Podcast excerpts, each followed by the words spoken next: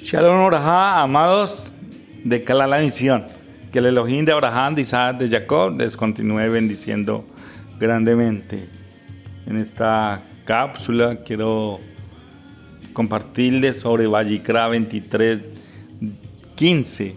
Dice, desde el día después del día de reposo, esto es desde el día que traigan el manojo para mecerlo, contarán siete semanas completas contará siete semanas completas. Entonces, cuando hablamos del conteo de la semana, dice siete semanas completas.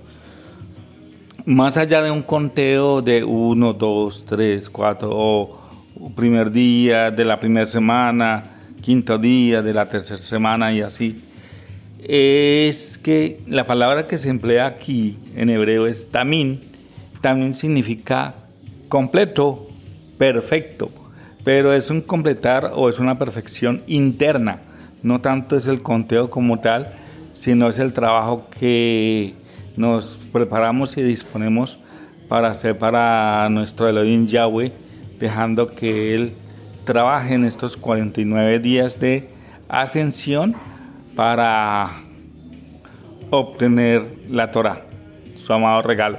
Sabemos que cuando Israel bajó a Egipto, descendió 49 escalones. Y cuando salió de Egipto, tuvo que descender los mismos, perdón, tuvo que ascender los mismos 49 escalones. Pero no olvidemos que Israel no salió solo de Misraín, de Egipto, sino con ellos salieron las 70 naciones o la humanidad completa. También, así como el pueblo de Israel subió estos 49 días, pues estas naciones también subieron esos 49 días, pero vemos que a la hora de aceptar el contrato matrimonial y la que eh, a las naciones no les aprovechó, solamente al pueblo de Israel. ¿Por qué? Porque sabemos bien que su pueblo somos conforme a su imagen y semejanza, mientras que los demás no. Los demás solamente tienen una imagen, pero no tienen la semejanza. Entonces no les sirvió. Y ellos también fueron contando las naciones, junto con el pueblo de Israel, 49 días, pero volvemos al punto. No es el conteo como tal, sino el trabajo interno, va acompañado lo uno de lo otro. Hay una palabra en hebreo que es miluín o miluí. Y miluí o milú tiene que ver con un que también significa completo, tiene que ver con un completar externo. A ver, es como cuando yo cojo y hago una cena especial. Entonces compro todas las cosas para prepararlas, llego y la preparo, la arreglo sobre la mesa, la distribuyo bien y digo que quedó completa, que quedó Milú, porque fue algo externo. Pero cuando hablamos del trabajo que el Creador hace internamente en nuestros corazones, hablamos de la palabra tamín. Quiero que vayamos un momento a Berechit. Vamos a ir a Berechit.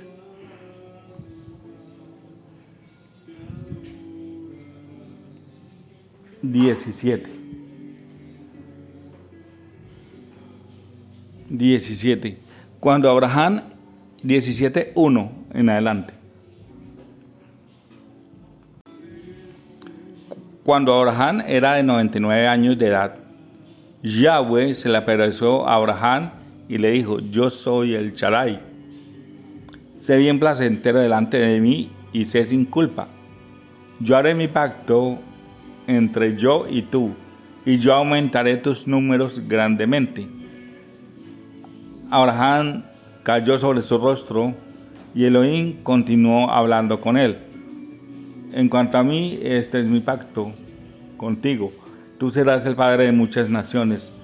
Tu nombre ya no será Abraham, sino tu nombre será Abraham, porque yo te he hecho padre de muchas naciones.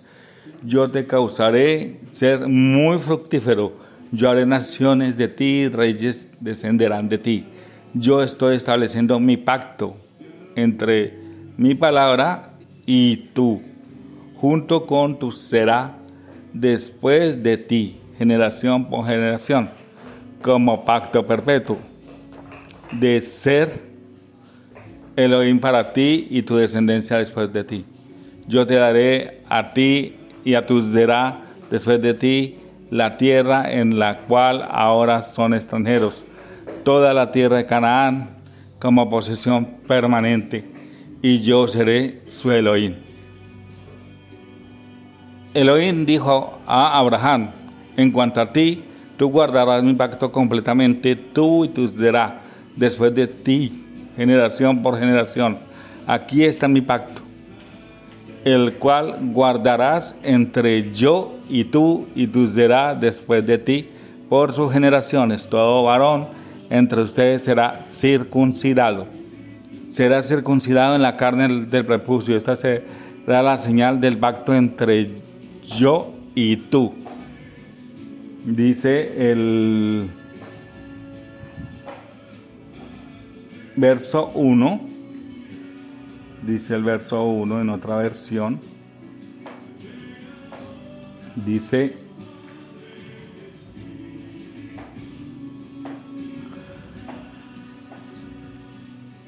camine mis caminos y sé sin tacha. Otra versión de aquí dice, anda delante de mí y sé perfecto. Y sé que perfecto. La palabra que se usa ahí la palabra eh, hablada ahí también es la palabra tamín, que significa perfección o perfecto. Y quiero que le está diciendo a Abraham, perdón, creo que le está diciendo Yahweh a Abraham, le está diciendo, anda delante de mí sin tacha, sin mancha, en perfección. Esa es tu parte. Yo haré un pacto contigo. Pero él aprovecha y dice que la señal de que hay un pacto entre Yahweh y Abraham y su descendencia es la Brit la circuncisión al octavo día de nacido. Pero también sabemos que en ese momento, pues, Abraham no tenía ocho días de nacido. Pero lógicamente él fue el primero en circuncidarse y circuncidó a todos los que estaban con él, poniendo así la señal del pacto. Pero también hay algo bien especial y es esto. Y es que dice que la circuncisión, la primera debe ser hecho al octavo día. ¿Por qué al octavo día? El octavo día nos habla de la eternidad. Quiere decir que al hacer, al hacer la brimilá, sencillamente se le está diciendo al Creador, quiero ser perfecto. Es la única forma en mi carne de decirle a Él que yo quiero ser perfecto y es una señal que dura toda la vida. Acordémonos que dice la palabra que la, carne no heredará la eternidad. Y les decía yo que el número 8 simboliza la eternidad, quiere decir que cuando el varón hace brit está echando de sí la carne, diciéndole a él, yo quiero estar contigo toda, toda, toda la eternidad. Pero sabemos también que hacer la brimila es más que ir eh, donde un moed o donde un cirujano a que haga la cirugía. Va más allá. Y es que antes de la circuncisión de la, de la carne, del brimilá, debe ir una brimilá de corazón. Pero aún no vemos eso Vamos a ir rápidamente nuevamente a Éxodo, Shemot 12.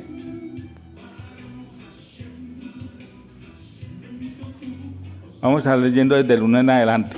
Dice, ya habló con Moshe y Aarón en la tierra de Israel y le dijo, ustedes empezarán su calendario este mes, será el primer mes del año para ustedes. Habla a la asamblea de los hijos de Israel y di, en el décimo día de este mes cada hombre cogerá un cordero por su familia, uno por familia, excepto si la, si la familia es muy pequeña, para un cordero entero, entonces él y su vecino del lado compartirán uno, dividiéndolo en la porción al número de almas comiéndolo. Tu animal tiene que ser sin defecto, macho en su primer año, y lo puedes comer de entre cualquiera de los corderos o de los carneros. Dice el 6, lo apartarán hasta el día 14 de este mes. Entonces toda la multitud de la asamblea de los hijos de Israel lo matará entre atardeceres. La primera parte importante es que llegue y les dice que el día 10 separen un cordero, el cual tienen que examinarlo hasta el día 14. Pero dice que este cordero, este cordero, tiene que ser sin defecto, macho en su primer año, verso 5 de Shemot 12. Increíblemente la palabra que aparece ahí sin defecto en el hebreo vuelve juega, es tamín, hablando de perfección. Entonces, cuando el día 10 me dispongo para celebrar Pesach, estoy consciente de eso, aunque sabemos que venimos en un preproceso, digámoslo de esa forma. Cuando el día 10 estoy consciente que me acerco a los últimos días para celebrar Pesach, el Creador empieza nuevamente un brit de corazón, empieza a circuncidar mi corazón, un brit le, a quitar todo lo que está en mi corazón que no es de Él, que no le agrada, que es estorboso. ¿Para qué? Para que el día 14 se pueda sacrificar el cordero.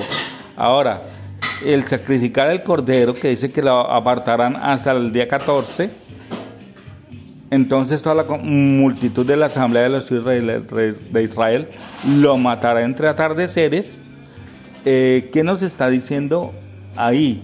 Ya nos está hablando del animal como tal del sacrificio. Mientras que en la primera parte nos hablaba de mirar en el animal y observarlo, aquí ya nos está hablando de la muerte del animalito. Entonces, el verso 10, el verso 3 que nos habla que en el día décimo debemos separar el animalito, nos está hablando de una circuncisión de corazón.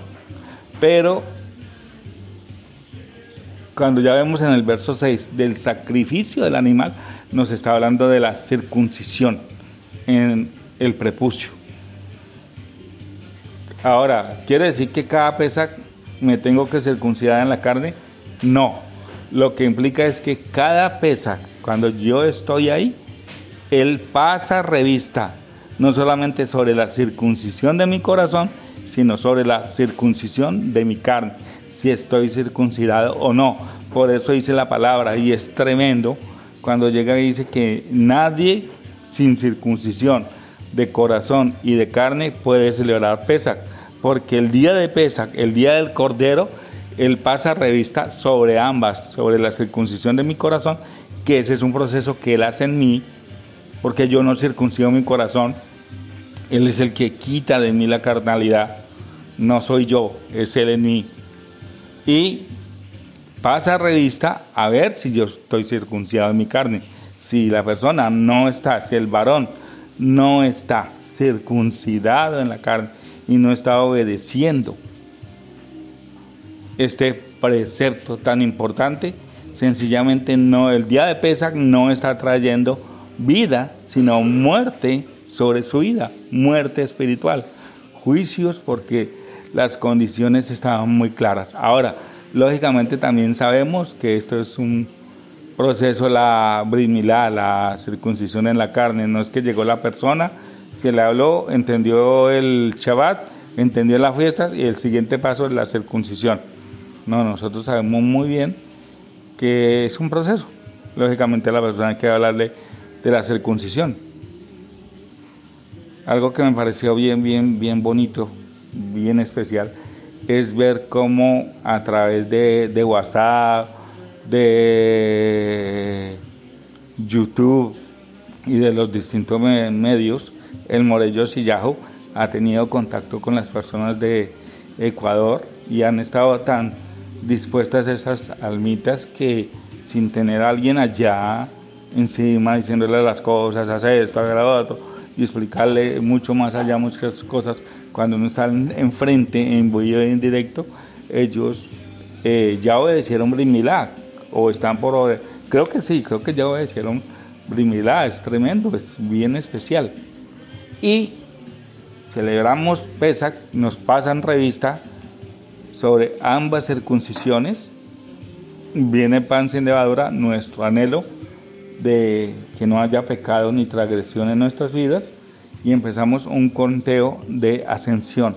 Pero ese conteo de ascensión, vuelvo y les digo, incluye lógicamente el conteo de cada día, pero también la excelencia y la disposición, ¿no? Ay, otra vez, otro conteo, ay, ¿cómo es que iba? ¿Cómo? No, tenemos que estar muy pendientes, tenemos que estar muy en la juega día a día con este conteo, ya que en él, o sea, si no se hizo el conteo un día, sencillamente la persona se quedó sin, sin entregar un área de su vida al Creador. Entonces, por eso es necesario estar ahí. El conteo es bueno, entre muchas cosas, por eso. Sencillamente estoy haciendo mi parte y él hace la, la de él. Mi parte es hacer el conteo, mi parte es entregar ese Homer, ese sacrificio vivo a él mi, aquello que no está bien en mi vida para que Él me siga lavando y limpiando. Y vuelvo y les digo, que pena ser tan reiterativo, más allá del conteo, que es importante, es el proceso. Cada día, cada día estar ahí y cada día hacer ese conteo y esa eh, preparación y ese sacrificio con mucha disposición y con mucha alegría, porque estamos a pocos días de una nueva elevación espiritual en cuanto a las verdades de su Torah. Shalom Orahá, que Yahweh el Elohim de Orahán de Isaac de Jacob, Yahweh su nombre les continúa bendiciendo. Besen Yahushua Meshihem.